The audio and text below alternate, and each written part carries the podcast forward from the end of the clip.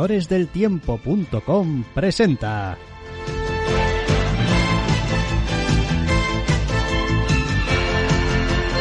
Entre cómics.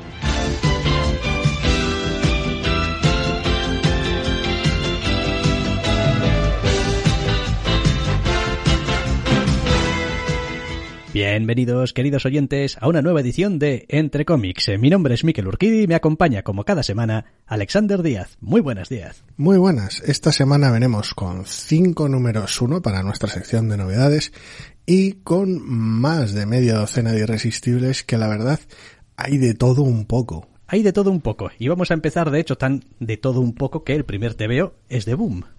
Eh, ¿Qué? Estaba algunas semanas ausente ya, ¿no? En las novedades, sí, a ver, la tirada de Boom no es comparable a lo que hace Marvel y DC, inundándonos de hasta el número uno, hasta el número uno más ridículo del planeta, que bueno, de eso ya... No nos vamos a librar esta semana tampoco. Hablaremos luego, pero, pero claro, con tirada más corta es más difícil que te coincida el número uno, los irresistibles han estado con Buffy y demás, pero... Bueno, pues lo dicho, vamos a empezar hablando de Alienated, número uno, escrito por Simon Spurrier con dibujos de Chris Wildgoose y con colores de André May. En este TVO en el que básicamente pues parece que se juntan, em, no sé, el, el angst adolescente de personajes más o menos solitarios e incomprendidos, bueno, que es un poco la definición de todo adolescente, con cosas raras.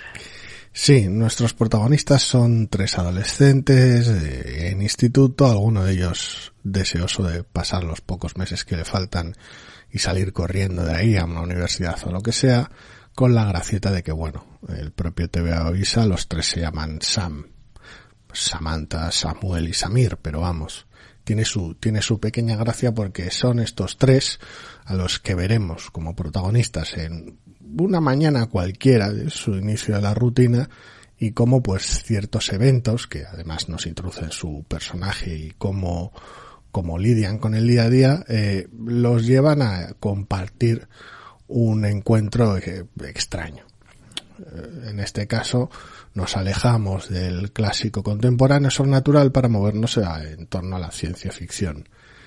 Y porque por ahí va el doble sentido del título. Con lo cual, pues ahí es donde entra la gracia, donde qué hacen estos tres con algo que se encuentran, qué tipo de decisiones les toca tomar en torno y qué tipo de desafíos o de cambios les, les, les impone la situación. En ese aspecto está muy bien, porque la exploración de los personajes es bastante sencilla, en ocasiones sutil, incluso aunque el devenir del número uno sea no tanto predecible, sino casi esperable. Pero, pero es un TVO que hila más fino de lo que esperaba. Sí, a ver, eh, hay muchas cosas que me han gustado de este TVO.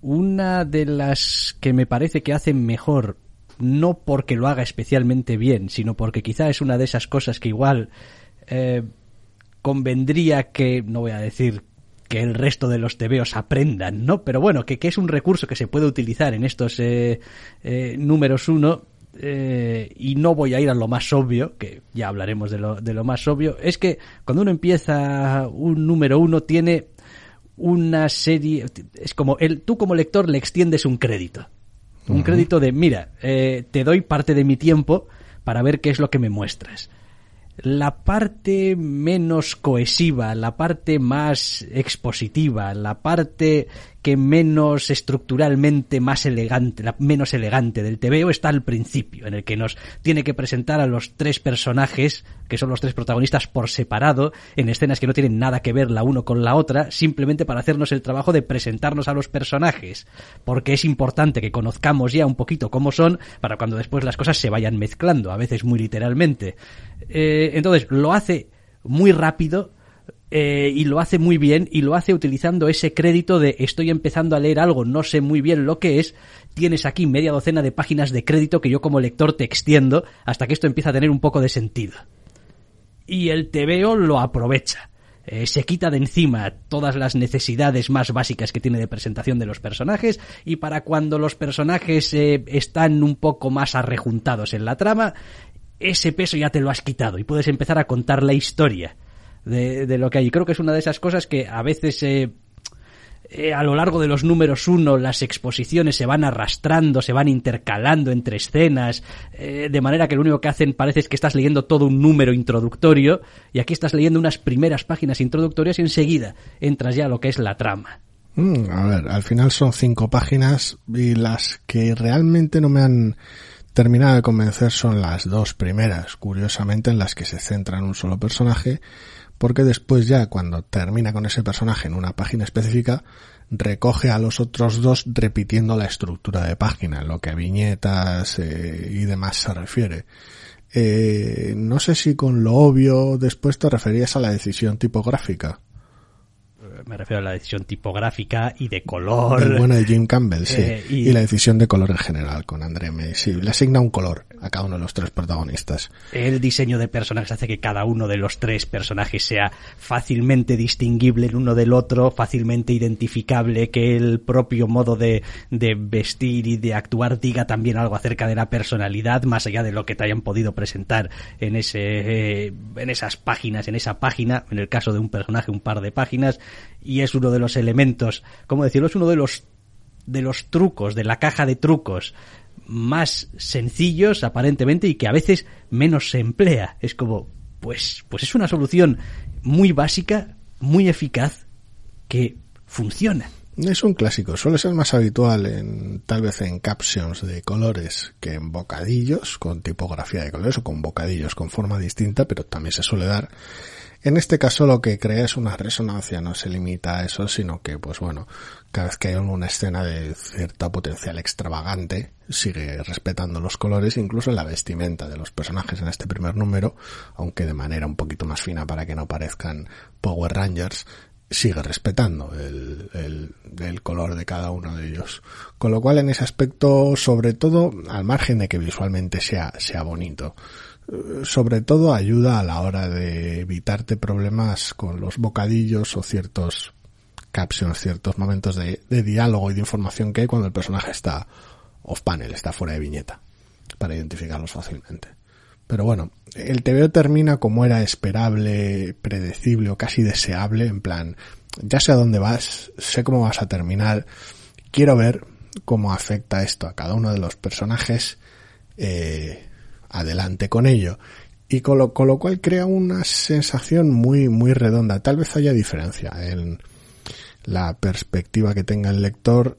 Eh, nosotros en nuestro caso nos habíamos leído el pequeño, la pequeña sinopsis, el pequeño pitch del catálogo Previous. Con lo cual íbamos con cierto preaviso. El lector que no haya hecho eso, igual el final le coge más fresco. Pero aún así, eh, el TVO creo que deja bastante claro a dónde se encamina.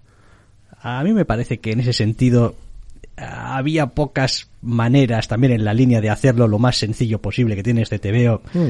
de llegar a este final de otra manera es como no pues este final es que claro es que lo necesitas es que es que es el principio de tu historia es es que es lo que hay. Es como, oye, que después de 45 minutos de algo llamado cazafantasmas, van y cazan un fantasma. Es como, hombre, sí, o aparece un fantasma, y es como, hombre, sí, se llama cazafantasmas esto. Quiero decir, hay, hay ciertas expectativas que tienen que ser cumplidas aquí porque si no... Sí, no, me refería a una decisión más específica que, el, que la alusión del propio título, pero sí, de alguna manera es eso, cuando ves ciertos personajes y ciertas actitudes más o menos sabiendo cómo va el TVO asumes las cosas que van a pasar, pero bueno, se trata más de cumplir expectativas, que es lo que suelo decir en ocasiones, más una cuestión de cumplir expectativas que de resultar predecible, que son dos cosas parecidas pero bastante distintas. Otra cosa que hace moderadamente bien el TVO, pues tenemos a tres personajes que prácticamente no paran de parlotear a lo largo de todo el TVO. Y curiosamente no se hace un TVO especialmente cargado o difícil de atravesar, de leer, que, que te retiene en sus páginas porque hay mucho personaje hablando. Pues bueno, los diálogos son más o menos naturales. Eh, y como decías, bueno, a veces, a veces llevan un poquito más de carga de lo que parece. Eh, y pues bueno, es cierto que no es un TVO de los más ligeros de la galaxia a nivel de texto, pero está bien. Tampoco, tampoco hace, tampoco prolonga demasiado la situación. Hay alguna situación concreta en la que eh, hay como una especie de maraña de, de, de, diálogos uno detrás de otro y bueno, no lo alarga demasiado. Es como, vale, esto es lo que está pasando, esta es la situación, así es como reaccionan los personajes, tampoco te voy a cansar la vida con ello. Voy a hacerlo de una manera más o menos ordenada, voy a intentar eh, darte una estructura respecto a, o ya bien sea temporal o espacial, de dónde está sucediendo esto y cuándo está sucediendo esto, lo cual ayuda a vender, lo cual hace que haya cambios de escenario, que el lector no se aburra, no es una gran escena de conversación en la que, madre mía, me estoy ya aburriendo de tanto. Sí, me ha hecho mucha gracia porque no, no sabía exactamente cómo ibas a reaccionar con según qué cosas del TVO. Eh, el TVO introduce con, con cierta rotulación grande a los personajes al principio, luego marca el título del propio capítulo, por decirlo de alguna manera, de este arranque, y después cuando la historia evoluciona y los personajes están en el instituto, van recibiendo cada, cada hora, cada, cada asignatura y la, la pausa para comer, etcétera, etcétera, van recibiendo una página cada uno con cuál de las horas es la primera, la segunda, la parada para comer, tal, tal, arriba.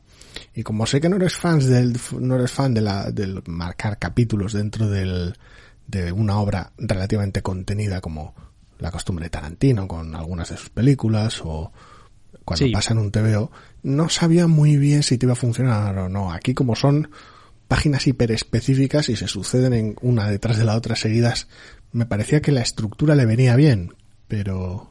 A ver, a mí es algo que simplemente la verdad es que ni le había dedicado más tiempo hasta ahora que lo has dicho. Uh -huh. Porque no considero que son eh, títulos de capítulos, sino pues quiero decir un, un, un, un caption descriptivo podría haber sido tranquilamente que bueno pues lo elevas lo elevas a sí, título los... al principio de la página pues no sé por sí, darle... lo sacas lo sacas a la calle lo sacas de viñeta sí por, por darle igual un poquito más de entidad y por otra parte no hace sino identificar algo que ya de por sí está estabulado y que ya de por sí está dividido. Es como primera hora, segunda hora, tercera hora. Es como no hay muchas más que decir. Podrías haber tenido una alternativa poniendo arriba del todo, en vez de eh, primera hora, pues, eh, no sé, geografía, y en la siguiente página matemáticas, y en la siguiente página biología. Sí, sería un problema porque no están en las mismas clases los personajes y tal, pero es eso. Quiero decir, podría.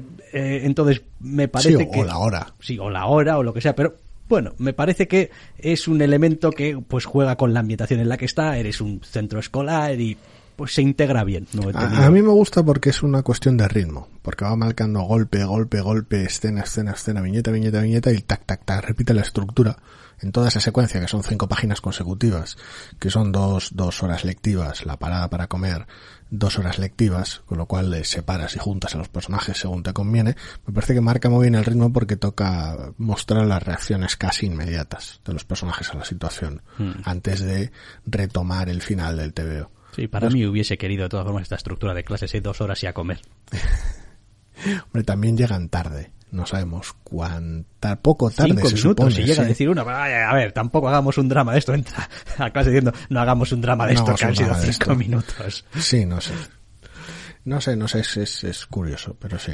Eh, es un TVO que me ha gustado, pero también es verdad que es un TVO que tiene todo por demostrar. Es decir, más allá de, hola, soy este TVO, mírame entre comillas, qué bien hecho estoy, qué bien estructurado estoy, qué claras tengo determinadas ideas. Ahora vas a tener que venderme si argumentalmente eres capaz de hacer esto interesante. No ya eh, visualmente interesante, no ya que los personajes sean interesantes, sino lo que me tienes que contar con esos personajes interesante, porque este primer número es una presentación de personajes. Sí, sí, a ver, no sé si a mí me ha recordado, aunque sea vagamente y de refilón a aquello de Alex Scott. Eh, Sí, pero no recuerdo cómo se llama. Eh, Generation. Generation. Zero, no. No, no, no, estoy, estoy patinando.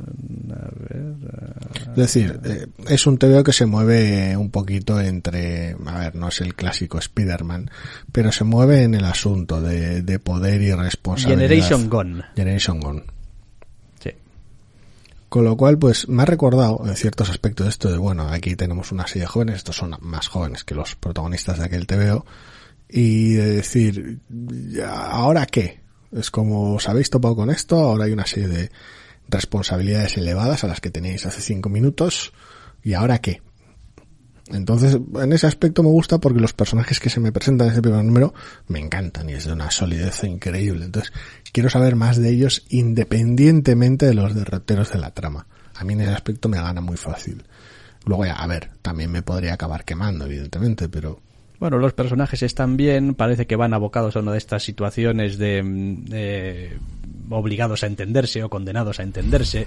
Ya veremos hasta qué punto, con eso también se suele jugar mucho después, con que haya problemas y tal y cual.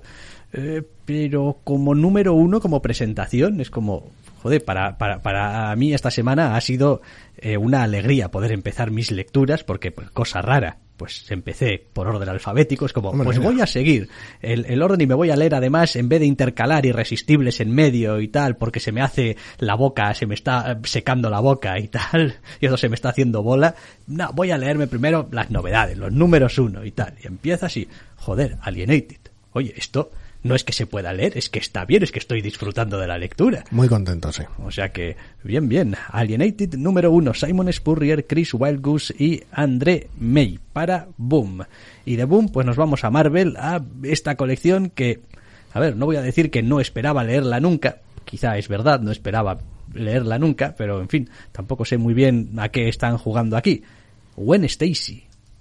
Gwen Stacy número uno de cinco. Escrito por Christos Gates con dibujo de Todd Nauk, con colores de Rachel Rosenberg, este te veo para Marvel, sobre, sí, Gwen eh, a ver, no me suele gustar hablar de, de, obra necesaria o innecesaria, pues siempre me parece una, una apelación ridícula de en plan necesario, es decir, es una obra como otra cualquiera, pues la disfrútala más o menos. Pero este tipo de novedades locas de Marvel no está en, en, general, sino la tendencia de Marvel de inundar el mercado con novedades me suele generar ese tipo de, ese tipo de pensamientos fugaces. Decir, ¿en serio? ¿Creéis que esto tiene recorrido? Que puede... Y es raro, porque luego me enfrento a un TVO que en principio por ritmos y formas funciona, pero que la mayor parte del tiempo es, no sé, una aventura inane que no sé muy bien a quién va dirigida, me explico. Tenemos a Gwen Stacy en sus años de instituto, con algún personaje conocido y algún personaje nuevo. ¿Qué hizo Gwen Stacy durante el instituto? Pues aparentemente intentar ser elegida eh, presidenta del consejo escolar o lo que o delegada o lo que sea trabajando al principio eh, tenía sus roces con amistades o con compañeros de, de clase y pues le hacía la comida y se la llevaba a su padre a la comisaría. Situación la cual vale en este TVO para que pues haya líos con el asunto policial y villanos de bajísima estofa en del universo Marvel y que pues el TVO se convierta progresivamente en un TVO regular de Nancy Drew.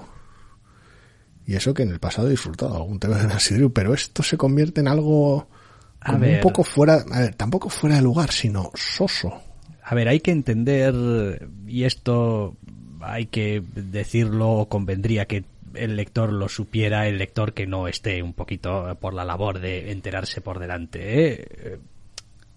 Esta colección viene y además en fin, no recuerdo exactamente, pero me parece que lo dicen hasta los autores o alguno de los autores o el editor o no sé, alguien en alguna de las páginas eh, hacia el final está para rellenar huecos.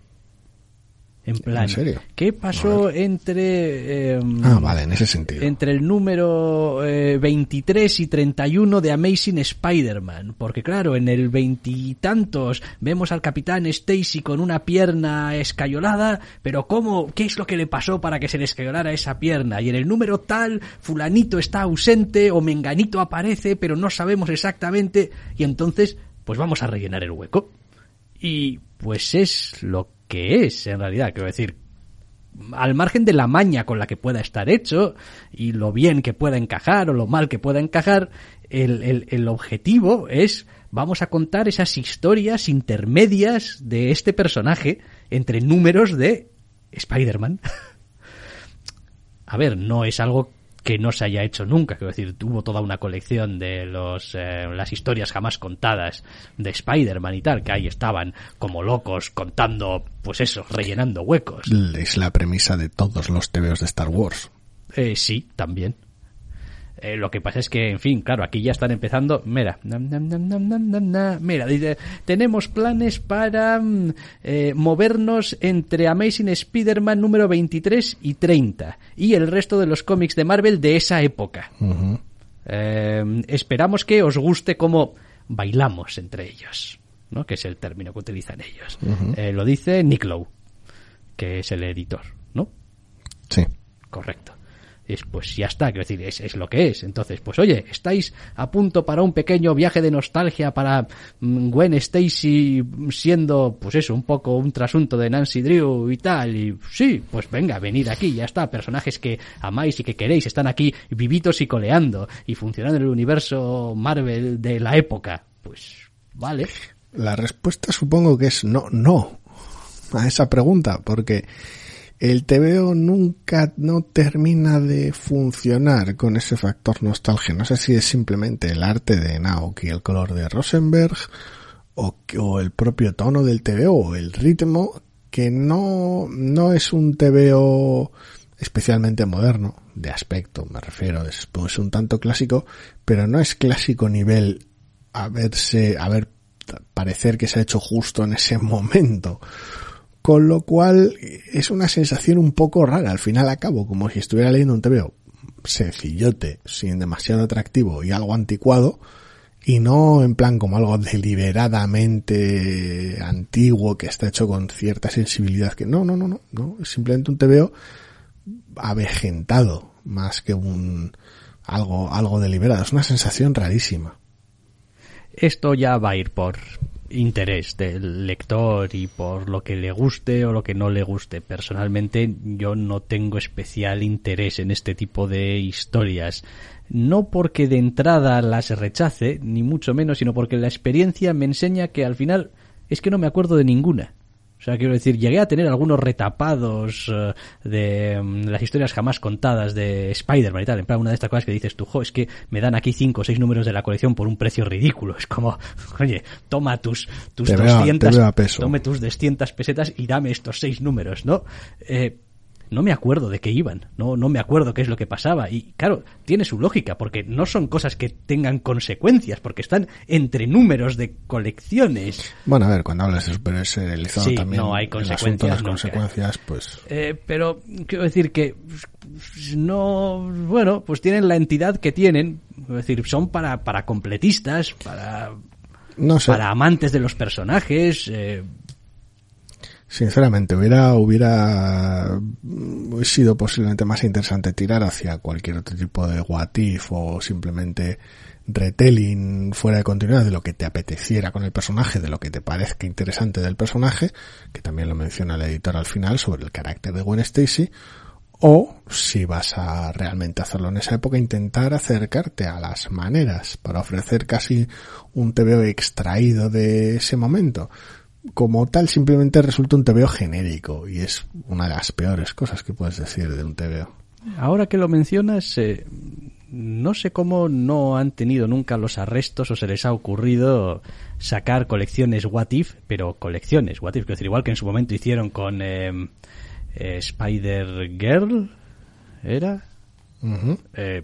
Una colección, números y números y números de pues esto no es el universo canon, digamos, de Spider-Man, pero pero aquí tienes números y números en los que los personajes se expanden y tienen sus propias vivencias y tal, eh, pues con este tipo de cosas. Es como, oye, que es que la gente han pasado de 30 años y sigue suspirando por Gwen Stacy. Oye, mira, ¿por qué no hacéis un What if Gwen Stacy hubiese seguido viva? Y mira, oye, si queréis, hacemos aquí 80 números.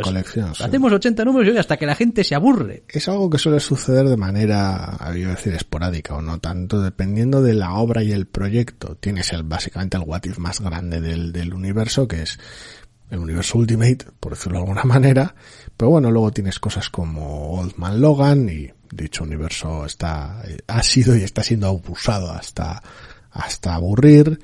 Y pues eso lo que decías de Spider-Girl, ahora mismo a la cabeza no me vienen, no me viene ninguno más, pero seguro que los hay. Hombre, propiamente el, em, la, la, Life of Spider-Man, la de Zadarsky. Ah, el Life Story. El Life Story, pues. correcto era también un what if.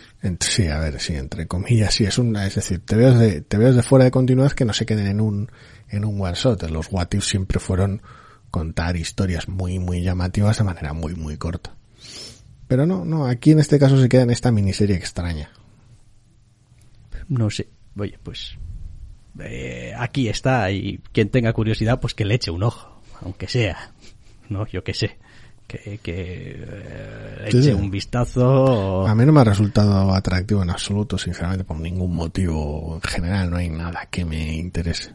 Ya, ya, bueno, a ver, eh, pues sin más. Gwen Stacy número uno de cinco es una miniserie, tampoco es que eh, vaya a extenderse demasiado. Christos Gage, Todd Nauk, Russell Rosenberg para Marvel y no salimos de Marvel porque tenemos también una colección, una miniserie, arranque de Nebula. Nebula número 1 de 5, escrito por Vita Ayala, con dibujo de Claire Rowe, con colores de Mike Spicer para Marvel, en otro de esos TVOs de los problemas de Marvel para fijar cómo son sus personajes y quiénes son sus personajes. ¿Qué versión te gusta más? Es como igual que algunos personajes progresivamente con el tiempo fueron acercándose a sus contrapartidas Ultimate. Eh, otros personajes ha habido ciertos acercamientos más cinematográficos, menos. El caso de Nebula es tal vez uno de uno de esos, a nivel visual en ocasiones sí, en otras igual no tanto, pero bueno. El caso es que el TVO en cuestión nos pone en Nebula haciendo el capullo por universo y siendo mala gente y siendo egoísta y todo esto y haciendo pues sus, sus cosas de nébula por interés propio hasta que se topa con una situación el propio el propio arco argumental de la miniserie, es que se puede llamar algo así, o el propio título del número es Upgrade, entonces se topa con una pieza de tecnología que tal vez le podría venir bien a todo su arsenal cibernético de hacer el mal por el universo, y pues las cosas se tuercen y no salen como ella esperaba y que, en qué situación acaba en el, en el número uno y qué es lo que hace ella con esa situación es el punto central del TV, es el, es el interés de la colección. Vaya, o debería serlo, si fuese interesante. La verdad es que un poco de perecita ya me ha dado leerme este TV, las cosas como son. Porque entre empezar y encontrarte con la nébula de las películas, que dices, vale, ok, vamos a ir por esa ruta, ¿eh? Pero luego, o sea, sí, pero no del todo, o sea, no, o sea, depende, ¿a qué más te da? ¿No? Es un poco, mm. ¿qué, ¿qué, más te da? Y es como si el TVO, yo me sentía interpelado por el TVO, ¿qué más te da? Y la verdad es que después de pensarlo he dicho, pues sí, la verdad es que me da un poco igual. eh, la historia, en fin, me parece que a ver, me parece que el TVO eh, extiende más allá de lo razonable ese crédito que decía antes que le damos a todos los números uno cuando empezamos. Es como me estás alargando una escena de manera innecesaria porque tienes un número de páginas, quieres acabar con un cliffhanger concreto, no te quieres liar demasiado en el conflicto, digamos, que puede haber un poquito más de la clásica escena de acción previsible que puede tener. Entonces, pues, joder, pues igual tenemos aquí 10 o 12 páginas que pues hay que rellenarlas con algo. Es un tema sorprendentemente torpe en ese aspecto y que no esperaba que fuera por estos derrateros porque aunque el TVO terminase donde termina y la premisa de bueno y ahora Nebula que de la situación en la que acaba no me interese demasiado esperaba que el TVO fuese bastante más divertido y bastante más eficaz contando las cosas, pero en lugar de recurrir a otros a otros clichés tal vez relativamente clásicos de mostrar a Nebula haciendo algo que más o menos la caracterice tu visión que tienes, la visión del equipo creativo que tienes sobre Nebula y una vez que terminas ese algo, como si fuera un cold open de una película de James Bond básicamente, meterla en harina, que pase lo que tiene que pasar y meter el cliffhanger final, en lugar de eso empieza directamente por el que pase lo que tiene que pasar. Con lo cual, como tampoco tiene que pasar gran cosa a lo largo del TVO que es más allá de eh, esta tecnología, pues me la enchufo, vale, pues esto conlleva cosas, conlleva cosas, conlleva cosas, vale, pues terminaré el TVO de cierta manera. Ya está Entonces la escena central, que intenta de alguna manera dinamizar o acolchar en parte con una escena de acción bastante pobre, por cierto, eh, consigue convertirse en un sufrimiento prolongadísimo, de decir, vale, quiero ver qué cosas interesantes haces con, con esto, con este cambio en el personaje, con esta tecnología, no, no el toma y da que esté ridículo, que lo único que consigue es prolongar la situación, que salga de que termine la situación y que te pongas a hacer lo que quieres hacer con el TVO, pero, pero es sorprendente que estemos semana tras semana diciendo, joder, es que hacer un número uno es muy difícil porque 20 páginas son muy pocas y claro, lo que puedes contar en 20 páginas es muy limitado, entonces tienes que apostar por según qué cosas que quitas. Joder, es que a este TVO le sobran páginas en lugar de faltarle.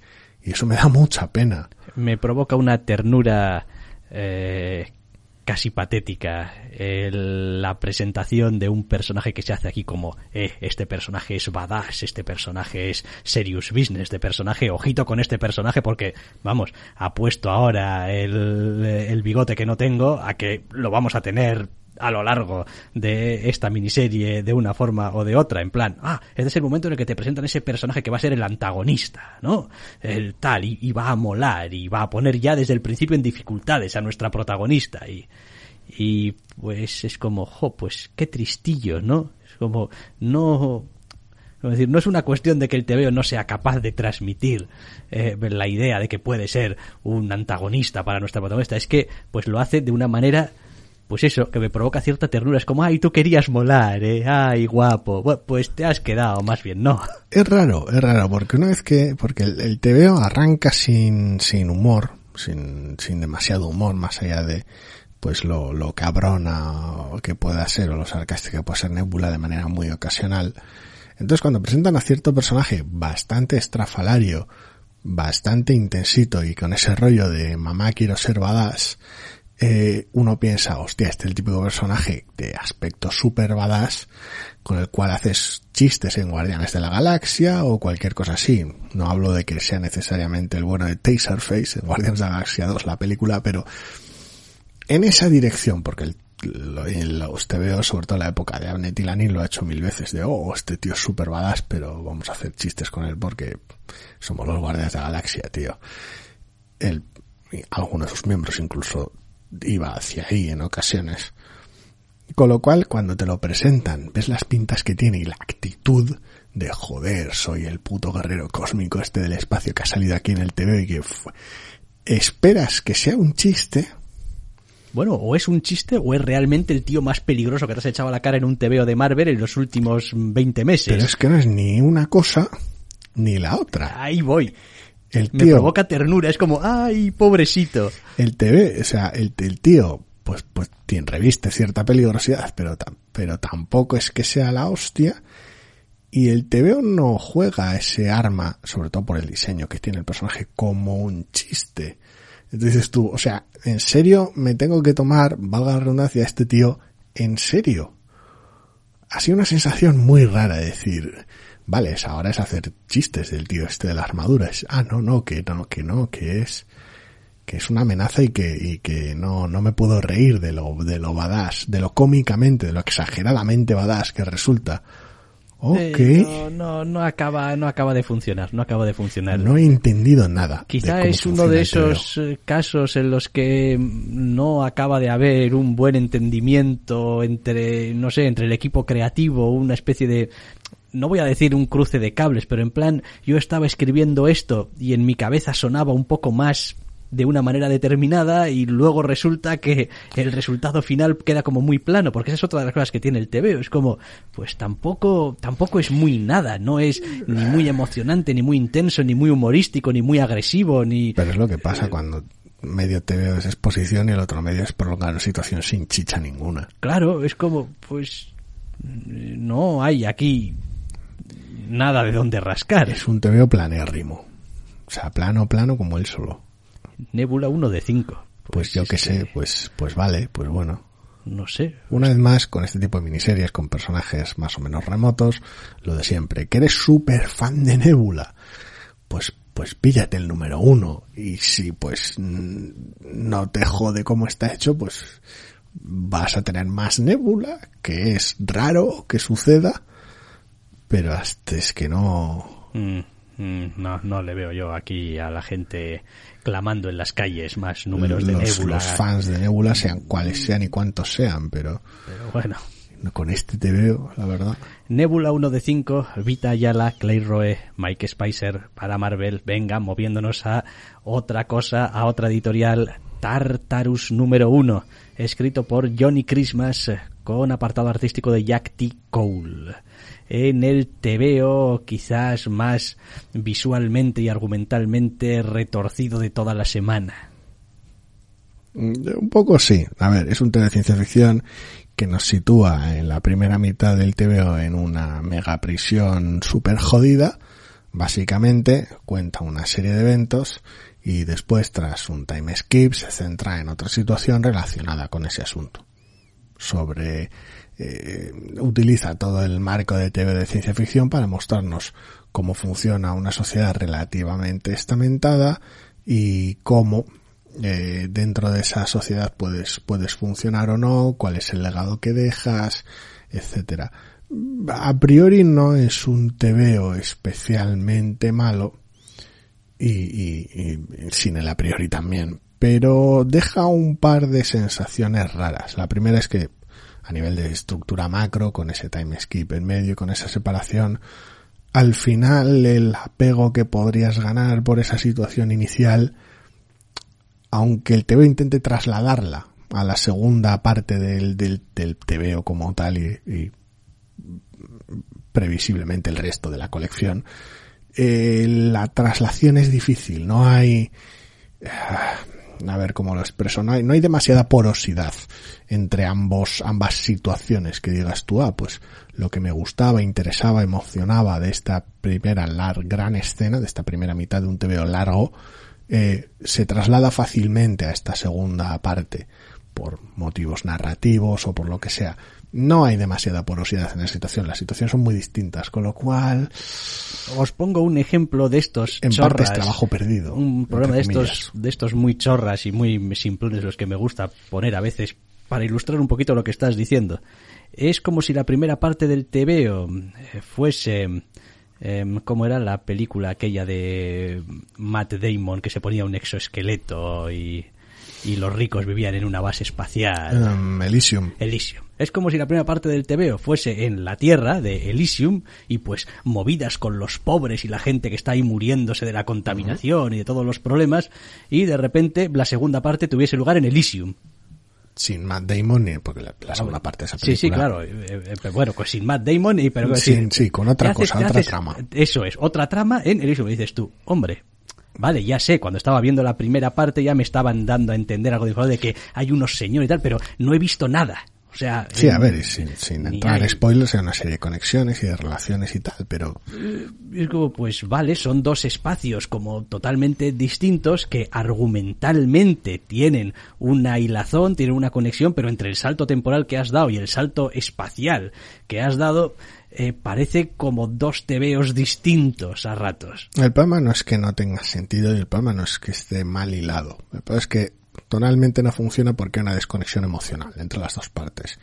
Y hasta que el TVO termina, por decirlo de alguna manera, y tienes una foto más completa de la situación, donde pues se aclara ciertas cosas, eh, entonces cuando puedes trabajar en reconstruir esa, esa conexión emocional. Pero el TVO ya se ha acabado.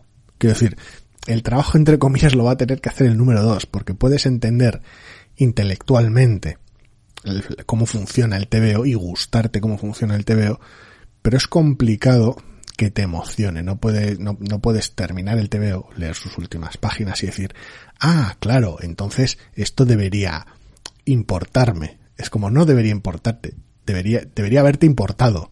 Ese es el asunto, debería haberte emocionado lo sucedido. No te puede emocionar entre comillas a toro pasado. Es bastante más difícil. Si, si has desconectado con según qué elementos del TVO en la mitad, va a ser muy difícil que gane esa, esa conexión. Y ojo, no es que el TVO digas, bueno, es que tengo 20 páginas y entonces, pues, en fin, hay que hacer aquí sacrificios porque, porque son como cuarenta y tantas páginas. es un ya he mencionado que es un TVO largo, son, son, es un número doble, entre comillas, por, por decirlo de alguna manera, con lo cual es una, es una relación prolongada la que estableces con esa primera parte que luego no recibe la recompensa adecuada en la segunda ese problema de ritmo y de continuidad a lo macro se reproduce en parte también en lo micro. La sucesión de las escenas no es que tenga problemas de récord ni fallos de récord, pero la progresión de las distintas escenas y cómo funcionan no está del todo bien hilado a lo largo del TVO, sobre todo en la primera mitad, que hay una escena de acción bastante grande y no termina de suceder, de sucederse las situaciones de manera fina, o de manera bastante fina. Hay pequeños problemas de cómo distribuye las viñetas, pequeños problemas de cómo encara los distintos momentos de las escenas de acción que de alguna manera solventa, soluciona o supera hacia el final de esa primera mitad, pero deja cierto sabor de boca raro y es un problema que se reproduce en la segunda mitad también, aunque en menor intensidad. Con lo cual eh, es el tipo de cosa que va lastrando el ritmo, que va haciendo de la lectura algo más trabajoso y siendo problemático sobre todo en una secuencia de acción ágil. Sí, hombre, a ver, también tiene, sufre un poquito el principio de ese síndrome de soy un cold open, pero me he pasado 15 páginas en ello. Entonces, claro, eh, eh, cuando, cuando terminas, casi casi tienes la sensación de que pues tienes que estar llegando al final del tebeo y resulta que en vez de eso tienes un time skip y un vuelve a empezar, porque te tengo que volver a establecer las cosas. y es una sensación un poquito rara, es como porque ni es una cosa eh, rápida, brutal, al asunto de, de cuatro, cinco, seis páginas y después cambiamos y tienes la, el inicio de lo que presumiblemente va a ser eh, la historia con los personajes que van a hacer todo, sino que tienes generoso número de páginas para esta escena, incluida acción, etcétera, etcétera, etcétera, que, hombre, entiendo que es importante, pero que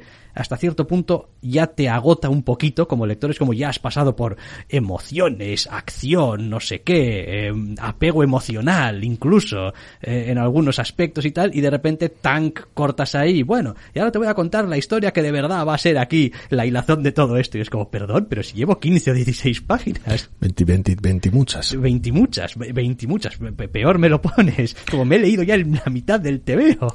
Es curioso, sí, porque puede producir, corres el riesgo de que, de que si no, si no hilas bien, y creo que el tema no acierta del todo, la, la, el, el, el cesar la primera parte produzca desafección hacia la segunda. Es decir, es decir, si estás acertando con la primera parte y estás consiguiendo que me interese por ella, al no trasladar esa energía a la segunda parte, provocas eh, tampoco resentimiento del lector hacia la segunda parte, pero esa, esa, esa, esa desafección de decir, me estaba gustando ya el TVO, eh, tal vez este volantazo no, porque no lo has arrancado tal vez tan bien como deberías y me va a costar y de alguna manera predispones al lector a cierto rechazo porque estabas haciendo bien tu trabajo, lo cual es raro. Si en la primera parte fuera mala y la segunda buena, eso no sucedería, pero claro, tendrías que lidiar con una primera parte mala.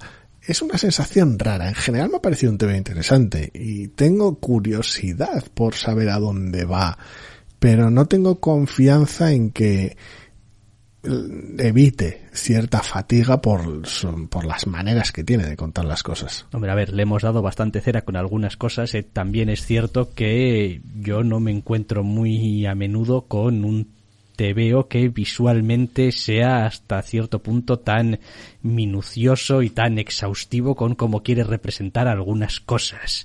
Eh, el la sensación que da este TVO es de que sus personajes viven en entornos totalmente eh, eh, ¿cómo decirlo? totalmente realistas para el, ambiente que no es eh, very very como es la palabra ya sabes cuando algo es de cuando algo es de verdad pero verosímil. Verosímil totalmente verosímil. Es como hay hay mucho esfuerzo en en vestuario en, en, en fondos en diseño de, de elementos del mundo eh, en arquitectura en un montón de cosas a veces hasta un poco demasiado que, agobia un poquito. Te veo por estar abigarrado en ocasiones pero bueno además al margen de alguna explicación de los personajes hablando entre sí, de, oh Dios mío, esto que está pasando es importante y es grave porque esto y esto otro, entre gente que no debería necesitar o queda raro que necesite según qué explicaciones son para el lector y un plano de la cárcel al principio,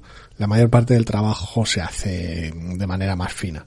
Con lo cual, de, el tema de world building y demás, me refiero. Sí, a la hora de mostrarte está, cómo es el está- mundo. realmente está bien. eh, me da un poquito de pena porque me da la sensación de que es uno de esos casos en los que todo el mundo involucrado tiene muy claro cuáles son lo, lo, lo, lo, lo que está contando, es decir, sabe, conoce este mundo de arriba a abajo.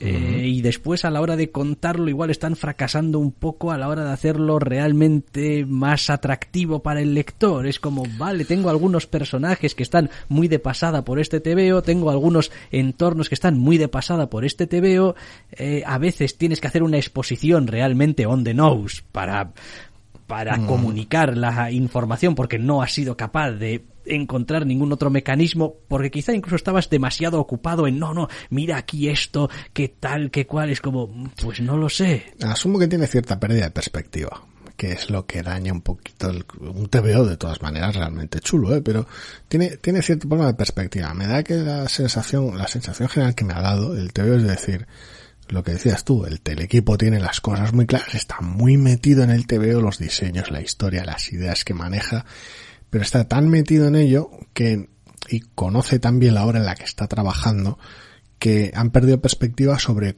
cómo es leer su TVO por primera vez sin saber nada y cómo van a funcionar los ritmos de ese TVO de puertas afuera. Entonces es complicado. Creo que se han perdido un poco en, su, en la majestuosidad y en la, y en la, la escala, porque es un TVO, una escala bastante amplia de su propia idea.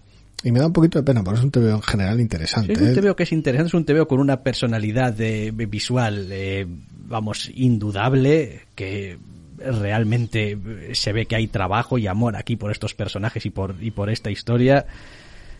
Y también es cierto que, a ver, no todos los TVOs tienen que ser de lectura súper sencilla, súper fácil, todo No, te entra fácil, que no, no hace falta pensar y tal, hombre, no, es decir, está bien que un TVO a veces requiera un poquito de esfuerzo, un poquito de inversión eh, emocional, un poquito de eh, detenerse y, y ir leyendo, pero no acaba de estar ahí, no llega, o sea, es este es el TVO de esta semana que lo estaba leyendo, estaba diciendo, tú me tendrías que estar gustando muchísimo más.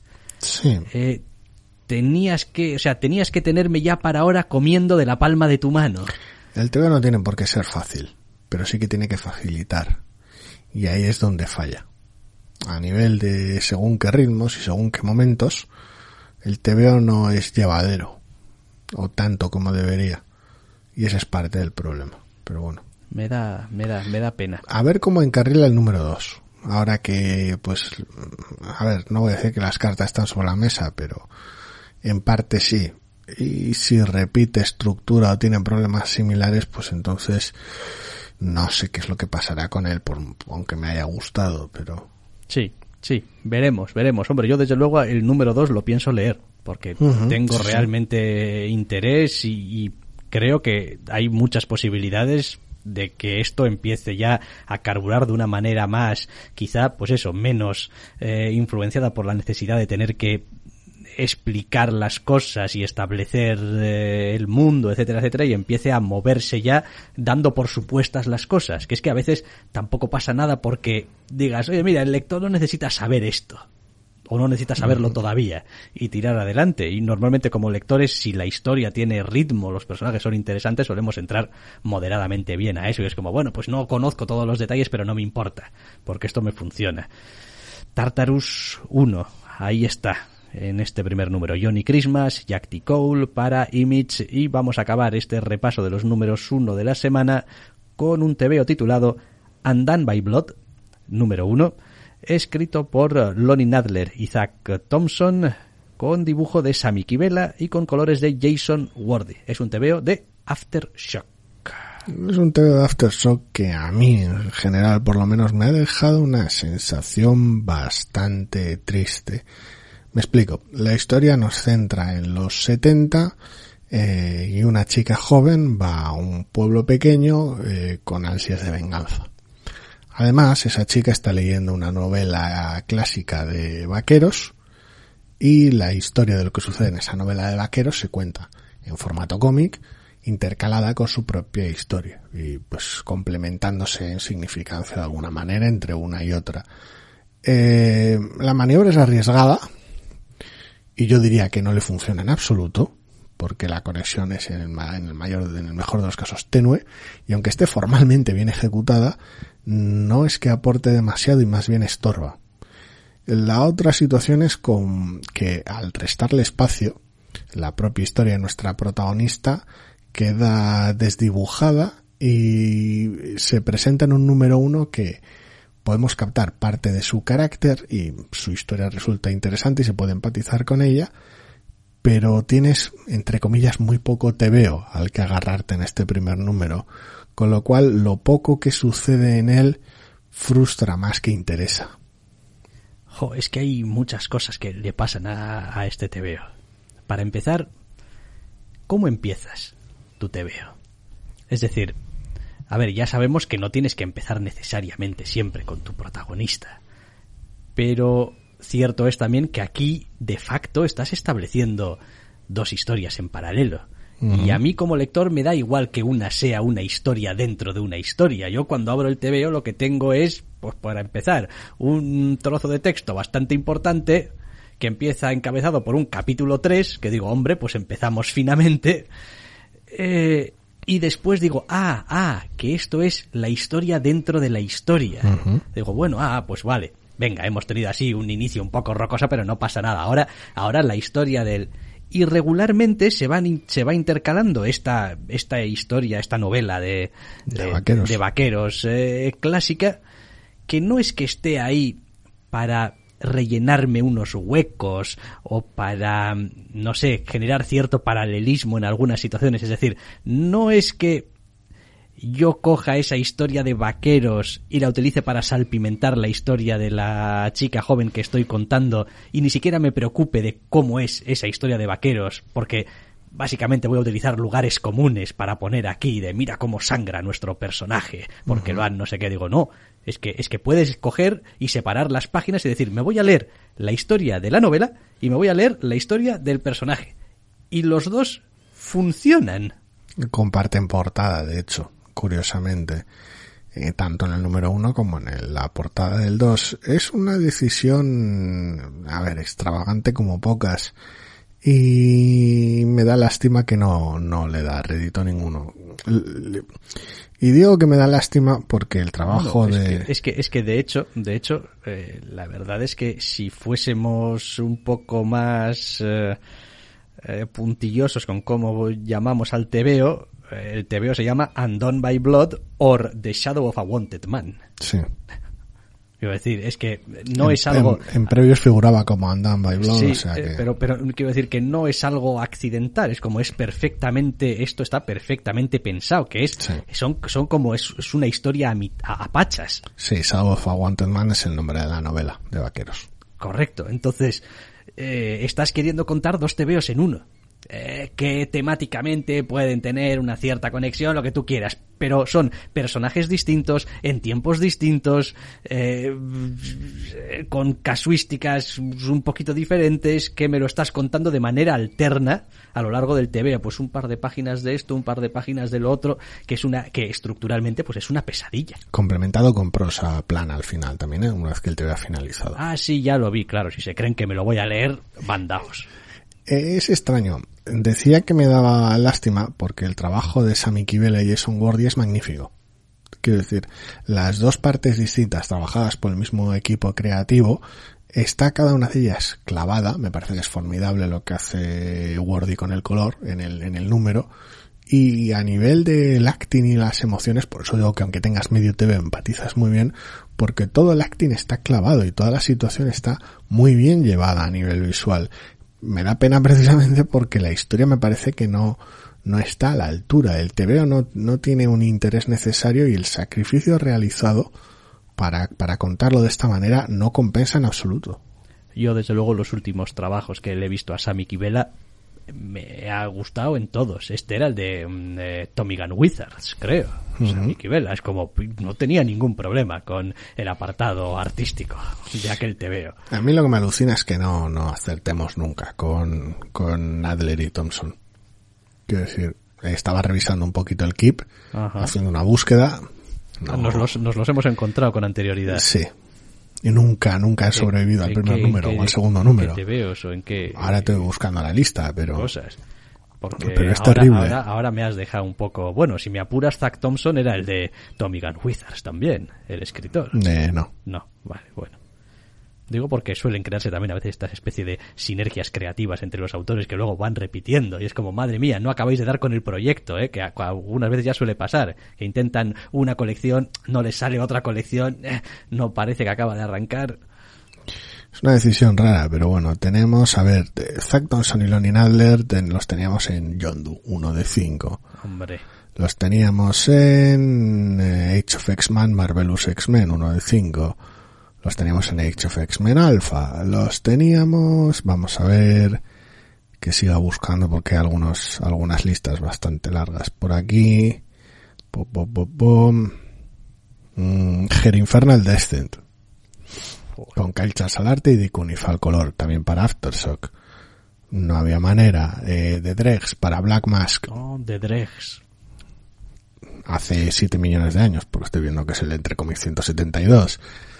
Eh, ni, ni, ni, pero no había manera. No. Este es terrible. Nada, pero si buscas a Sammy Kibela, seguro que los TVO de Sammy Kibela es como, ah, este TVO molaba visualmente, este TVO estaba bien. Tenía su cosa. Pues eh, Tommy Gun Wizards con Christian Ward al guion. Eh, b- b- b- b- que bueno, luego lo llamaron... Eh, sí, le cambiaron, le cambiaron el nombre, no recuerdo cómo lo pusieron, pero le, le cambiaron. Sí, no, no, no, no recuerdo cómo era. Bueno, da igual, tampoco, no es una cuestión aquí de aburrir a la, la gente con nuestras búsquedas de lo que sea, pero vaya que Abbott número uno. Abbott, Abbott con. Saladin Ahmed Sí, al, sí. al guion. Era otro TVO que era visualmente muy sólido, muy, muy en su punto. Beautiful Canvas para Black Mask. En fin, eh, pues está, está ahí, es como, joder, quiero que me gustes, estás... No, yo- yo paso del asunto. Pero, pero es difícil, es una píldora Es una- difícil de es una decisión tan consciente, tan específica y tan y una eh, de una estructura que se va a repetir número tras número. Sí, sí, que, o te funciona y adelante con ello, o si no te funciona, no esperes que cambie. no es el porque- caso de Tartarus, que era una decisión específica para el primer número. Y me ha molestado menos, bastante menos que este, en parte porque, eh, el doble de páginas. Sí, sí.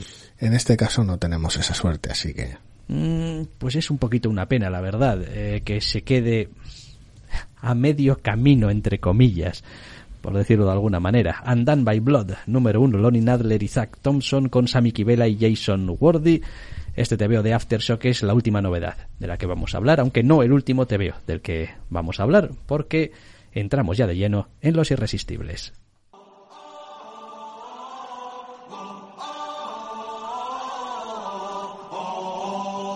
No solo de novedades vivimos los doctores.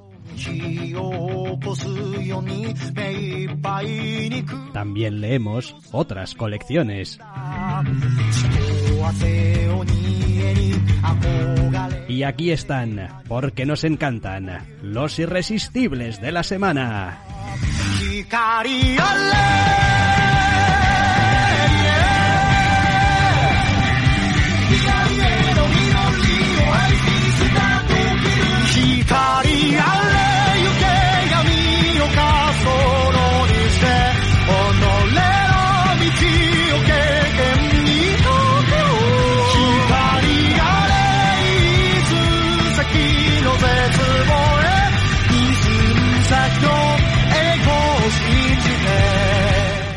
Gustan los irresistibles de esta semana, me gustan sobre todo porque van a hacer trabajar a Díaz de Lolinda al principio sobre todo. Sí, tengo mucho más, más trabajo que tú esta semana. Y empiezo además con una noticia buena y una mala. Empezamos con Buffy de Vampire Slayer y Ángel en su evento Hellmouth. La noticia buena es que se acaba. La mala es que depende cómo sea el siguiente número de Buffy, porque no lo sé, habrá que ver cómo arranca. Igual te tienes que leer este final de número.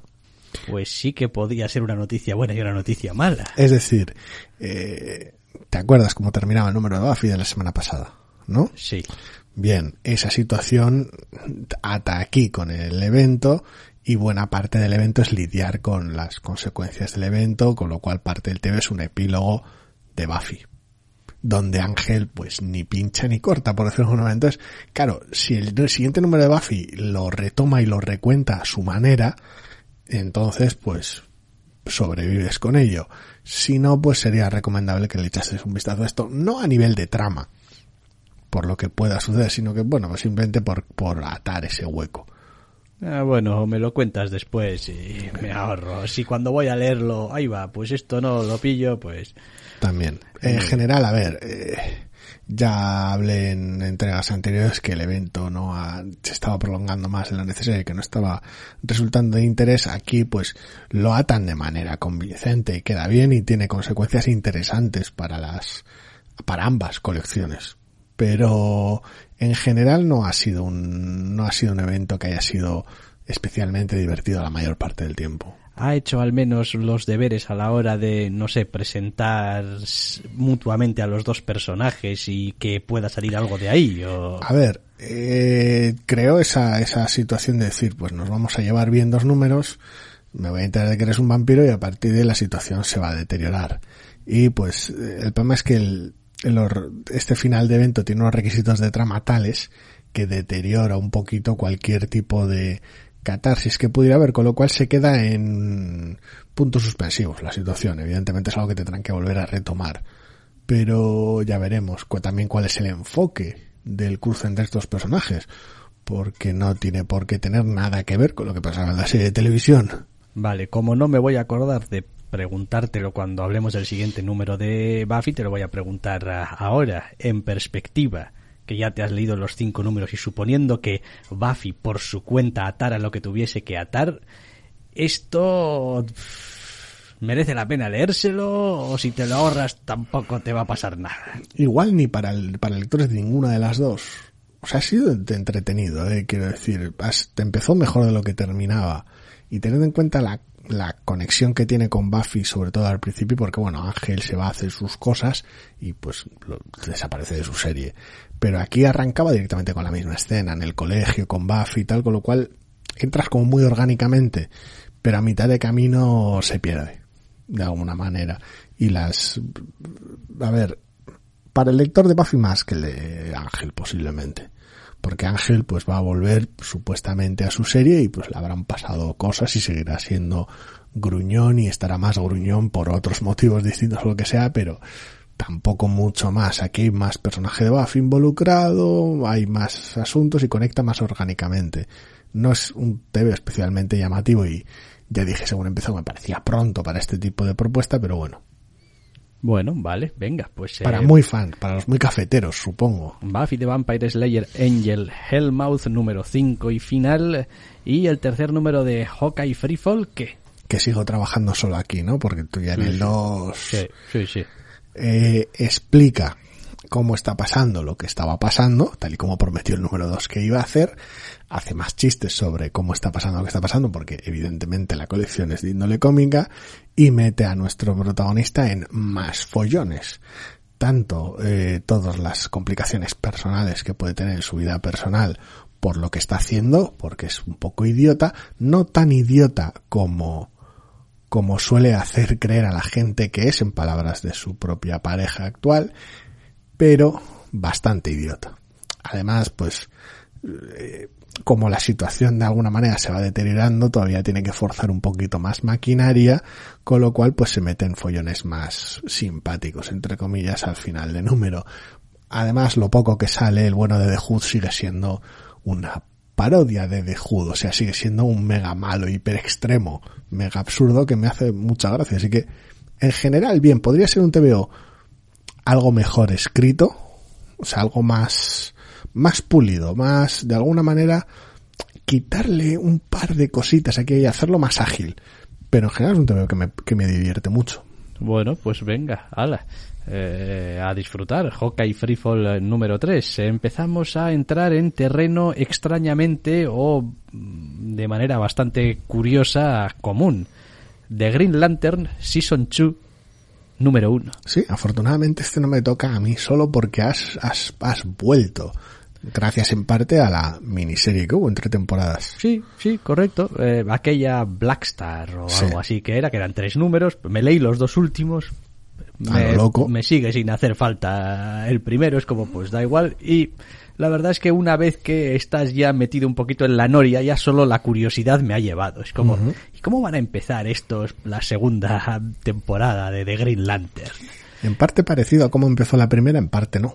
Y la verdad es que, a ver, parte del problema mío con esta colección en su momento cuando empezó es que me resultaba un cambio demasiado áspero y súbito en, digamos, mi estilo Green Lantern a lo que estaba acostumbrado. Hombre, y que, y que el trabajo visual de Liam Sharp es muy agresivo. Sí. eh, y como tampoco vi en el primer número una cosa muy especial, más allá de pues una identidad con un tono muy concreto, pues lo dejé pasar. Eh, después de leerme los dos números estos de Blackstar y haberme leído este primer número del segundo volumen, empiezo a entender mejor cuál es su rollo.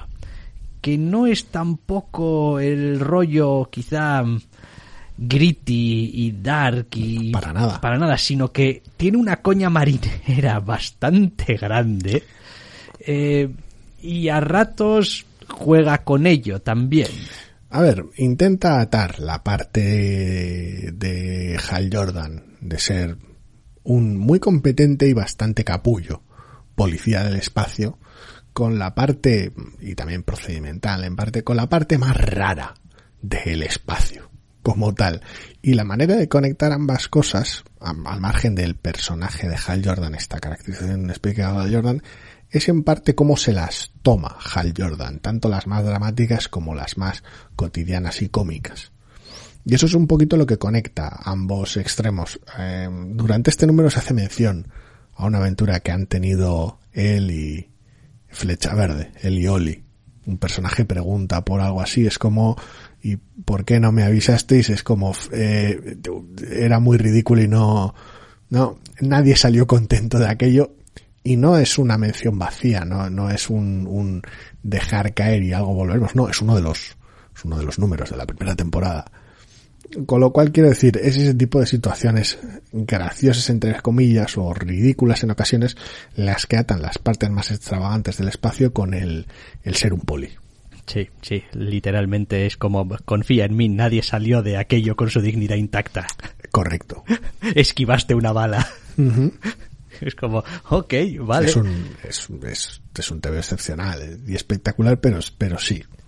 y la verdad es que está está bien. He encontrado reencontrado en realidad quizá cuando leí el primer número no me dio tiempo a encontrarme con esta faceta de una manera tan evidente igual como la que está en este primer número con con la parte más bizarra del espacio de DC es como el espacio y el trabajo de los Green Lanterns está lleno no de eh, tiranillos cósmicos que quieren eh, eh, gobernar su mundo o, no sé planetas locos que quieren no sé qué sino sino de las cosas más más bizarras más extrañas de lo que está en los límites de, de, a veces de, lo ético de la ciencia de la biología los personajes más pintorescos con los planes más ridículos. Es que el espacio es muy grande y por lo tanto es muy raro y está lleno de gente y aquí pues la expresión gente abarca cualquier tipo de forma de vida inteligente, más o menos inteligente, eh, mu- muy rara. Y esa es parte de la, parte de la gracia, que el espacio está lleno de humanos de otro color, con las motivaciones más o menos razonables que pudiera tener un humano de otro color del espacio, pues ya sean ser buenos o ser malos, es muy limitadito. Con lo cual no le sirve a este tipo de serie que busca otro ángulo. Sí, me gusta también que presente algunas de las ideas eh, más alocadas y mm, que pueden tener potencialmente un impacto más grande en todo lo que es pues lo Green Lantern y tal como quien está escribiendo en una servilleta de papel, no sé, la lista de la compra. Es como, bueno, eh, por cierto, ¿qué orden del día de hoy? ¿Qué? Pues no sé, reestructurar la galaxia, reiniciar un sol, no sé qué, no sé cuántos y y es como... eh, En otros, en otros TVOs, lo que pasa en este son motivo de eventos y de Sí, cambios sí, sí, correcto. drásticos en el personaje, incluso podría cambiar incluso de diseño uniforme. De Green Lantern con Morrison, Sharp y Olive es miércoles. Es, es un día más en la oficina. Pues Quiero decir, el propio Black Stars era una cosa que podía haber sido una miniserie de ocho números que abarcase al universo DC, nada volvería a ser lo mismo. Para ellos era un interludio de tres números entre temporadas. Sí, o sea que no, bien, bien. O sea, una vez que entras en el en, en su rollo es muy disfrutable, la verdad. No hay que dejarse eh, asustar, niños, a veces, por los aspectos recios de, no sé, los estudiantes mayores que llevan esos pelos, esas chaquetas y fuman de vez en cuando, porque a veces tienen corazoncitos también blandos como los demás. Has, has- has superado el ejemplo loco de antes. Así. Sí. Sí, Bueno. sí. Con, con este otro ejemplo las adelanto por la derecha. Pues es lo que hay. Hombre, hacía falta por la derecha. Sí, sí, sí. Eh, Un adelantamiento ilegal, vaya. Bien. Eh, The Green Lantern Season 2, número uno. No especialmente fascista, aunque hablando de Hal Jordan, pues... No nos metamos en esos berenjenales. Eh, no le llamo yo fascista, le llama el TVO fascista, no en este número en concreto, pero... El TVO fascista le llama... Eh, dejémoslo. The Green Lantern Season 2, número uno. Oye, que aquí está con una nueva temporada y ya han vuelto. Me, encan- Eh, me encanta esta mierda. Más cosas. The Immortal Hulk, número 31, otra de nuestras colecciones favoritas. eh, Que pues aquí está otra vez, bueno, otra vez, como siempre, pues eh, a tope, a tope, dándole el giro del giro. Pues sí, el TVO trabaja en uno de sus giros, trabaja también en añadir algo de perspectiva externa, una vez más en hacer gala de esa, de, toda esa gama de secundarios que ha, que, ha, que ha trabajado y en utilizarlos para añadir perspectivas frescas sobre, sobre la situación y sobre lo que está pasando. La verdad es que es una colección una vez más envidi- em- em- envidiable y muy divertida. Tener además una pequeña secuencia trabajada por Javier Rodríguez y Álvaro López es bastante gracioso porque no es el tipo de equipo que esperarías dado el tono de la colección, pero encajan perfectamente en la escena que trabajan específica. Sí, no, me encanta, me encanta la capacidad que tienen eh, algunos autores para hacer, hacer algo tan inmediatamente suyo. Es como, joder, ves estas páginas de Javier Rodríguez y dices tú, esto es Javier Rodríguez. Es es que esto, esto no podría ser de, de nadie más. Es como, tiene ese, ese toque personal suyo. Eh, independientemente que después esté siendo pues una parte de una colección mayor que va de otras cosas, pero, eh, Quiero decir, me habéis llamado porque queríais Javier Rodríguez, ¿no? Pues ¡pum! Aquí tenéis, Javier Rodríguez. Sí, entre él y Álvaro López se marcan una secuencia muy, muy loca. Entonces, pues después de que haces tu trabajo, saludas con elegancia, señora, caballero, y te vas. Porque, pues no es tu colección, estás aquí un poco de pasada. Pero, pero mientras estás, eres un jodido profesional. Y lo clavas. Y la colección sigue eh, avanzando también argumentalmente hacia nuevas esquinas de lo Hulk. Es como, ¿con qué podríamos ahora seguir avanzando? ¿Qué podríamos buscar? ¿Qué? Pues encuentra ese camino. Eh, número 31 de The Immortal Hulk y también hemos tenido el tercer número de Tales from Harrow County, Death Squire. Sí, que me acabo de dar cuenta que nos hemos pasado por el foro un poquito el orden alfabético, pero bueno. Eh, sí, ¿verdad? Sí, esto es lo que pasa cuando dejas que un inútil, o sea, yo, eh, introduzca a última hora el- las cosas en el orden alfabético. Al menos tuviste que salir a este TVO. Bueno, Porque a mí se me escapó. Sí, nada, no, esto lo arreglo ya desde ahora. Pues bueno, asumid que pues hemos hablado, o deberíamos haber hablado antes de Tales from Harrow Sí, County. porque niños, TA va antes que Que TH. TH. Es lo que hay. Eh, Tales from Harrow County Death Squire. ¿Qué pasa con esta colección? Pues número 3, y el desastre que ya planteaba y mostraba en el número anterior y el cliffhanger que, que tenía, se va reforzando y se va desarrollando en este tercer número donde pues las cosas se ponen realmente puñeteras, pero nuestra protagonista tiene más recursos de los que cabría esperar y el arrojo necesario para usarlos, que es una de las partes importantes. La trama secundaria que acompañaba queda no exactamente eclipsada, pero le toca esperar un poco a ciertos desarrollos por necesidades de la trama. Y joder, me está gustando muchísimo. Tiene ese, esa sensación de decir, eh, cada uno de los pequeños momentos y de las cosas cotidianas son importantes y eso refuerza el, eh, la influencia extraña de lo sobrenatural cuando lo sobrenatural tiene peso.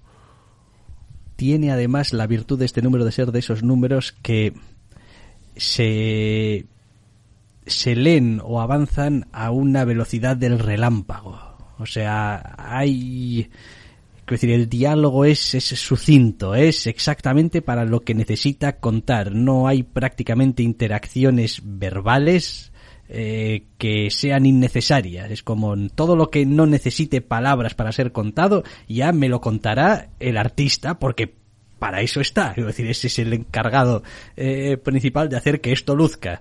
Eh, lo cual hace que las escenas se vayan sucediendo a gran velocidad y que el TVO sea como en cierto modo una gran escena, todo él. Es como estamos en esta situación y una cosa lleva a la otra y esa cosa lleva a la otra y casi casi si esto fuese una película o una serie estarías viendo cómo eh, el montaje está uniéndotelo, ¿no? Superponiendo unas escenas con otras, haciendo de todo ello una gran sección, ¿no? De, de la película. En plan, esos 10 minutos en los que, no sé, nuestro investigador está mirando algo y tal en, en su muro de loco que le lleva a meterse en el coche para llegar a un sitio donde confirma que lo que estaba viendo es exactamente así y entonces, ¿no? Y va todo, y, y este te veo me ha dejado un poquito esa sensación de decir, todo va unido, pum, pum, pum, pum, y la verdad es que... Bien. Envidiable trabajo de Naomi Frankiz en arte y color. Es una barbaridad. Encima, la historia es una maravilla.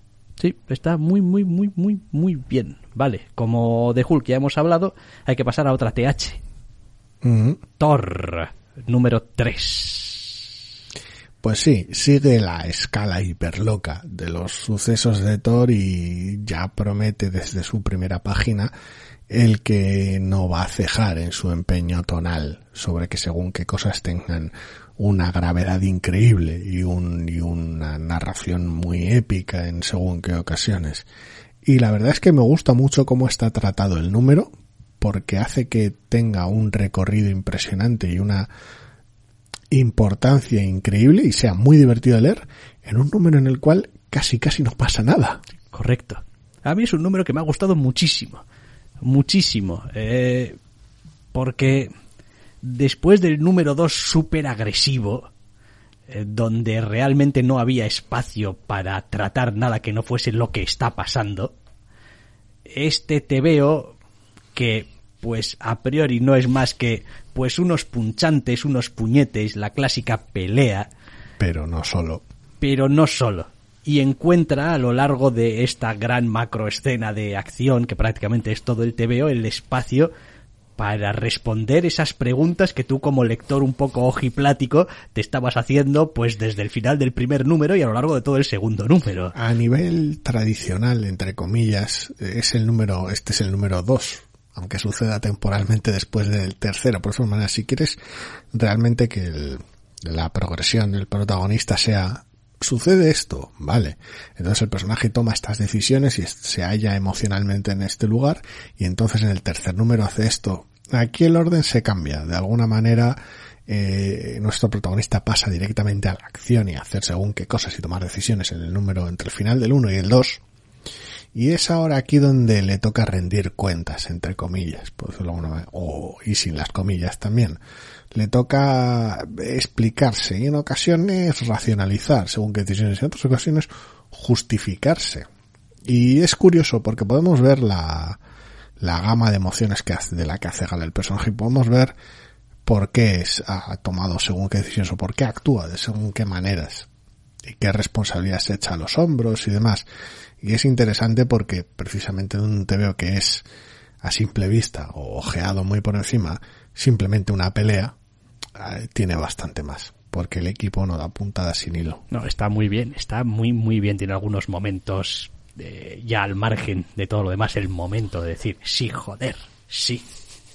Eh, Thor es un personaje muy agradecido, de todas formas, para tener esos momentos, esos momentos, Momentos épicos, grandes. grandes, esos one-liners y tal. Eh, quiero decir, yo todavía guardo con muchísimo cariño en la etapa de Straczynski, muy al principio, además también, en la, en la etapa, no sé si era el tercero, cuarto número también, cuando se cruzaba con Iron Man por aquello de que eh, había muerto el Capitán América, en plan, ¿eh? Ha muerto el Capitán América, yo, yo no estaba aquí y tal, y hacía el, el rollo este de llamar a su alma y tal, y hablaba con el y entonces aparecía el jodido Iron Man.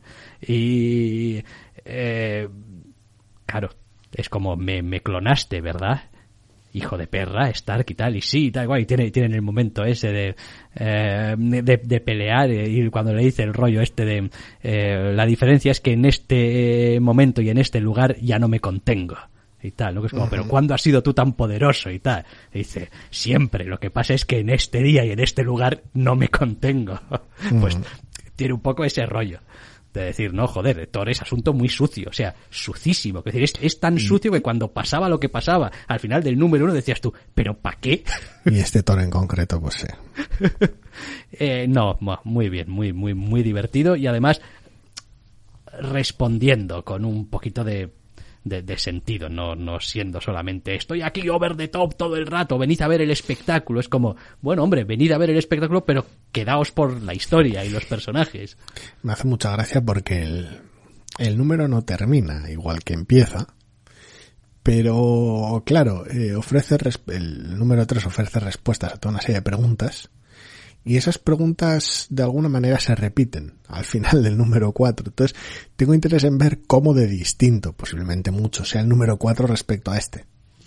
Porque está Sí. claro que no puedes ofrecer la misma respuesta otra Sí, vez. hombre, eso forma parte también de la, de la gracia, el cómo va a seguir esto y qué, qué, qué nuevos enfoques pueden ir encontrando. Vale, eh, Thor número 3 y un número 23 de Venom. Pues sí, eh, el bueno de Eddie se había metido en un follón descomunal, eh, por, en parte por su propia cabezonería hace unos cuantos números, y esto le da carpetazo prematuro, entre comillas, y lo digo para bien, a la situación. O sea, hace que gire en una dirección que no esperaba. Y pone al personaje, aparte de ponerlo en un desafío interesante y con ciertos ecos clásicos, lo pone también una vez que termina con su cliffhanger en una dirección inesperada que ya veremos eh, hasta qué punto se revierte, cómo, etcétera, y qué supone para los protagonistas. Al margen, el TVO va salpimentado con la presencia del secundario principal de la colección y sus las propias decisiones que él toma.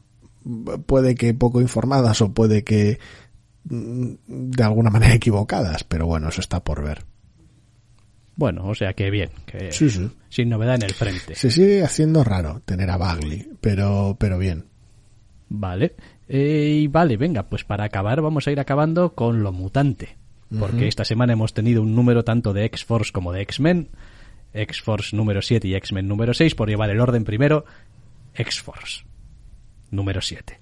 Donde siguen las mm, historias turbias de los turbios de los X-Men. Que no es mucho decir porque ahora todos son más bien turbios. Pero vaya, es una colección que la verdad es que estoy cogiéndole mucho aprecio con el paso de los Sí. números. Sí, Este era el número un poquito de duda, de realmente si iba a reforzar el, el cariño o iba a moverse en la dirección contraria. El número está básicamente dedicado a Domino, a su situación y a sus, a sus aventuras y desventuras. Entonces, eh, pienso que era un número, inde- independientemente de que en la trama lo agradezca, era un número que creo que era necesario explorar según qué cosas de personajes, incluso tener algún secundario interesante que podría tener una situación que resonase, aunque no sea un personaje habitual de X-Force. Y creo que funcionaba, pero claro, podía ser un número un po- tanto polarizante porque si ya en el número anterior estábamos hablando de que por fin podemos ver a la premisa en movimiento, que el número siguiente dicho movimiento se detenga, es raro. Hombre, Pero- a ver, eh, a mí nunca se me va a quitar eh, cierta sensación, un poquito de incomodidad cuando estamos operando en este universo mutante actual en el que pues están todos eh, juntitos y unidos y felices o más o menos. Bueno, sí, Eh, asterisco, pero sí. Y pues cuando tienes que meterte en una misión que, oye, pues es importante y tal, pues, pues te mandan a dos o a tres a hacer el trabajo. Digo, hombre, a ver, no tengo nada en contra de que estos dos o tres vayan a hacer el trabajo. De hecho, me parece lo correcto. Es como estos dos o tres tienen que estar. Pero digo, ¿por qué arriesgarte? ¿Por qué no mandar diez? O 15 o los que hagan falta. Quiero decir, es como ya no es ese rollo de decir, no, es que no está localizable, es que lo no está otra vez por ahí, es que fulanito está en no sé dónde, es que otro digo, tienes todos los recursos a tu alcance, intentas seguir arreglando los problemas como antes, a lo micro. En este caso concreto, teniendo en cuenta que ciertas perspectivas o ciertas prácticas se quieren mantener en secreto respecto de todo el mundo, es más comprensible que utilicen un grupo más reducido de gente que ya está en el ajo. Pero bueno, a ver, sigue siendo un poquito raro, porque no es como precisamente que, que la situación de domino sea un secreto. Con lo cual es, es extraño, pero bueno, supongo que lo De quieren hecho, de hecho, de hecho, habría una, una fila eh, india larguísima de gente encantada de ayudar. A Domino. Es como, oye, que te han hecho cosas, o sea, muy imperdonables, que dices que sabes eh, eh, dónde está el responsable o alguien que podría saber dónde está el responsable. Oye, cuenta conmigo, pero cualquier día de la semana. Sí, a ver, toma la opción que es más, tal vez no sea eh, dramáticamente del todo bien atada, pero es tonalmente bien atada porque mantiene ese rollo de operación secreta, mantiene Sí. el tono adecuado. Y por supuesto que lo llevas de manera discreta, porque aquí pues todo el mundo quiere llevar sus cosas de la manera más discreta posible y tal, y no exponerse demasiado, y bien. Es interesante, porque cuando creo que sé para dónde va la colección me sorprende, pero, pero sigue funcionando, es una, es una decisión rara. Eh, Sigo resintiendo un poquito que se tomase tanto tiempo al principio en arrancar, pero bueno, era, era necesario, era un trabajo que no hacía solo para ella, que lo hacía para toda la línea de colecciones. Entonces, pues bueno. Sí, no, a ver, a estas alturas ya como que te da igual, es como números que ya has leído, eh, Sí, ya, quiero decir, no te pueden hacer más daño. es como, sí, sí, sí. ya los leíste y estás disfrutando ahora la colección, pues ya está. Hombre, nuestra recomendación siempre es que pues procuremos hacernos eh, todos colectivamente el menor daño posible. Es decir, una cosa es, pues me leí dos o tres números al principio y rascaba un poco y otra cosa es, bueno, me, Llevo- caí, me llevo cayeron 77 números de esto y no me termina de convencer, pero Exacto. a ver qué tal el 78, hombre, pues... Esto, pues hombre, no sé, pero vaya, ahí ya, Vaya, cada uno, cada uno, que no se enfade nadie. Eh, X-Force, número 7, y también, como decíamos, un número de X-Men, uno menos, número 6 de X-Men. Sí, que en este caso, curiosamente, al igual que el de X-Force, es un número muy personal y muy cercano y centrado en las aventuras y desventuras de un solo personaje, solo que en este caso, lejos de ser la odisea más o menos directa y top secret de X-Force, en este caso es otra de estas extravagancias X-Men y de recontextualizaciones X-Men. Sí, vamos, recontextualizaciones como que quienes hayáis salido de House of X, Powers of Ten, pues aquí tenéis, ¿cómo decirlo? Una recontextualización de cierta escena muy comentada eh, en su momento en general, o de cierto número muy comentado en su momento, con algo más de información, una perspectiva distinta, eh, cosas, things, stuff, ese tipo de es que tampoco conviene decirlo mucho. A ver a mí me resulta muy muy interesante. Eh, es decir es como vale perfecto es decir eh, sabemos de, de qué va esto de los X-Men Que además terminó su publicación en España la semana pasada, creo. Sí, creo que sí. Entonces, sabemos de qué va todo esto de los X-Men, de ir acumulando encima una de otra, cuantas más mierdas mejor. Y después, pues ya veremos si alguien sabe hacer algo con ello. Digo, pues venga, va, otra, otra capa más. Ya teníamos pocas capas de, de problemas, de temas eh, que tarde o temprano vas a tener que meterles mano. no sé qué. Ahora tienes también esto. Siete números, siete cosas distintas. Exacto. Por ahora, perdón, seis. Del de X-Men es el sí, número sí. seis. Seis números, seis movidas distintas. Ya veremos, Y es- Hitman, y es ya veremos. Y, y es fantástico porque eh, cuando lees cada uno de estos números dices tú, "Ah, esta es la movida gorda. Esta es la movida gorda. Pasa al siguiente número y dices tú, bueno, igual, igual no era la del número anterior, igual esta es movida más gorda. Llegas a este número y dices tú, pues igual todas las demás movidas eran importantes, pero trascendentales igual es esta.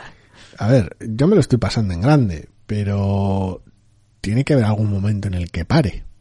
Sí, No sé cuándo es ese momento, no, no, no, no sé cuándo será tampoco ese momento, no sé si el momento será el mismo para todos. Igual hay lectores que ya se han cansado, igual hay lectores que les puedes prolongar esto muchísimo más que a mí. Pero en algún momento tiene que parar. Te- va a tener que parar, de facto. Que decir, en algún momento todas estas cosas va a tener que empezar a, a gestionarlas. Algunas sí, otras no, algunas más, otras menos. Pero no puede seguir así todo el rato. Hombre, yo de momento me estoy tomando X-Men como la primera hora de esas películas de Scorsese que van todo para arriba. En el que lo único que haces es, no, pues todo maravilloso, todo bien, más personajes, más situaciones, más potenciales problemas que tendremos después. Pero eso será después. Pero eso es Y después. pum, pum, pum, pum, arriba, arriba, arriba, arriba. Digo, bueno, después ya veremos qué es lo que pasa. Tampoco descartaría incluso, aunque Hickman a veces es muy eh, protector con sus eh, tramas, que algunas de estas cosas acaben siendo eh, resueltas o se hable de ellas o se traten en otras colecciones de la línea. No lo sé, no lo sé. A ver, la verdad es que sí que hay cosas que puedes barrer debajo de la alfombra, entre comillas, hay cosas que pueden interactuar de maneras sorprendentes unas de otras y que, dada la naturaleza de la situación y dada la escala de la situación, puede haber problemas, entre comillas, que te resuelvan otros problemas entre sí porque chocan. Sí, ta- Entonces, es- también puedes es tener curioso. problemas que son más gordos que otros, pero algunos son más urgentes. Y es como, oye, pero el problema gordo es este. Digo, ya, pero es que el que Pero nos va a matar esperar. mañana es este otro. Y eso pues también... La da ventana de solución de ese otro problema es más amplia. Exacto. Pero esto hay que atenderlo ya. Sí. No sé, no sé, está, está bien. Me, me lo estoy pasando, la verdad. me lo estoy pasando muy, muy bien. A mí me encanta la Leyendo colección. estos eh, números. Es verdad que eh, sigue siendo una visión un tanto estrecha del universo Marvel, si, si, si lees solamente eh, X-Force y X-Men, es como, bueno, pues son, son un poco, se ocupan a veces de cosas muy, muy concretas, eh, pero no me importa, quiero decir, pues el resto de cosas no parece que esté pasando tampoco Si quiero mucha historia. más personajes, más amplitud de miras y la ocasional presencia de la fabulosa Emma Frost tengo Marauders. Sí, también, también, sí, sí, no, eh, está claro, vaya, no, no hay problema. Mientras siga funcionando, pues eh, adelante con ello. Pues con X-Men número 6 llegamos ya al final de nuestro programa y como solemos decir habitualmente, si todo va bien, podréis volver a escucharnos la semana que viene. Hasta la semana que viene.